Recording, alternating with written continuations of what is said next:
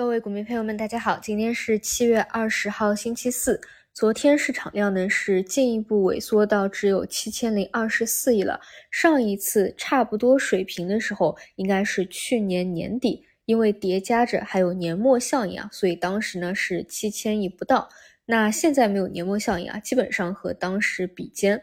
那么我们说量能啊，更多还是跟市场整体的赚钱效应相关，它是一个结果，它也是有周期往复的。那上一次达到这个极度缩量的时候啊，后面呢就遇到了北上资金连续日级别的大幅度涌入，来了一波非常难得的估值洼地的修复行情，相对来说呢，也是一个大阶段以来相对轻松的一个时候。所以呢，其实到了地量啊，你要说拉起来也比较容易啊，更无非呢就是等量回来，也就是否极泰来。那现在呢，就是在等这样的一个时刻。所以呢，如果看不清楚的，至少呢，我觉得后面一个波段行情啊，可以通过宽基啊，或者和指数比较相关的金融股啊去把握。那如果说你看得清板块方向的，那还是继续持有好自己看好方向的一个筹码，并且呢，去密切关注一下指数后面如果有一。跟单日放量大阳线的话，哪些板块可以形成一个共振？那么短期个相对利好的消息呢，就是昨天晚上啊，像美股中概股啊，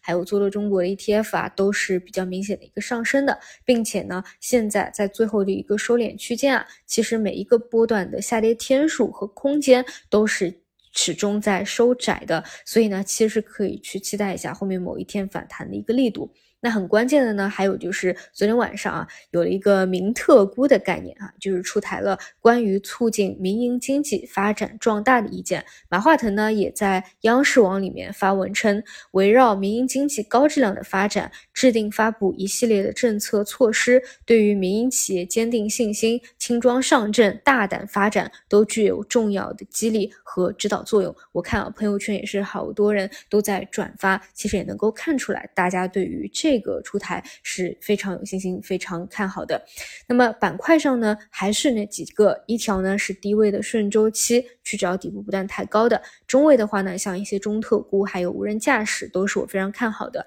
那么还有呢，偏高位点的啊，就是科技类的大方向。这里呢，我短期还会特别关注一个细分方向啊，就是先进封装。先进封装呢，是前天的时候啊，有大幅的一个明显拉升啊，但是呢，因为现在的大环境实在太差了。一个缩量的环境，所以当天呢也是非常内卷的，一个拉升以后就高开低走，被里面的机构资金啊砸下来了。但是这块呢走的相对短期比较超预期的一点是啊，在高开低走以后，其实昨天就立马会有一个。修复反包，哎，就是有这样一个承接，还是非常好的。甚至呢，尾盘啊，不少个股复盘的时候还有一定的拉升，说明资金在这一块关注度还是比较高的。那么逻辑呢，在前天五评都给大家理过了。第一个呢，就是这次的二季报可以看到它周期在发生一个反转变化。说起来啊，其实现在市场好多的方向，它其实都是有周期反转的一个逻辑的，但是真的是可能量能不够，流动性不够，或者说有些东西太明牌了吧，反而是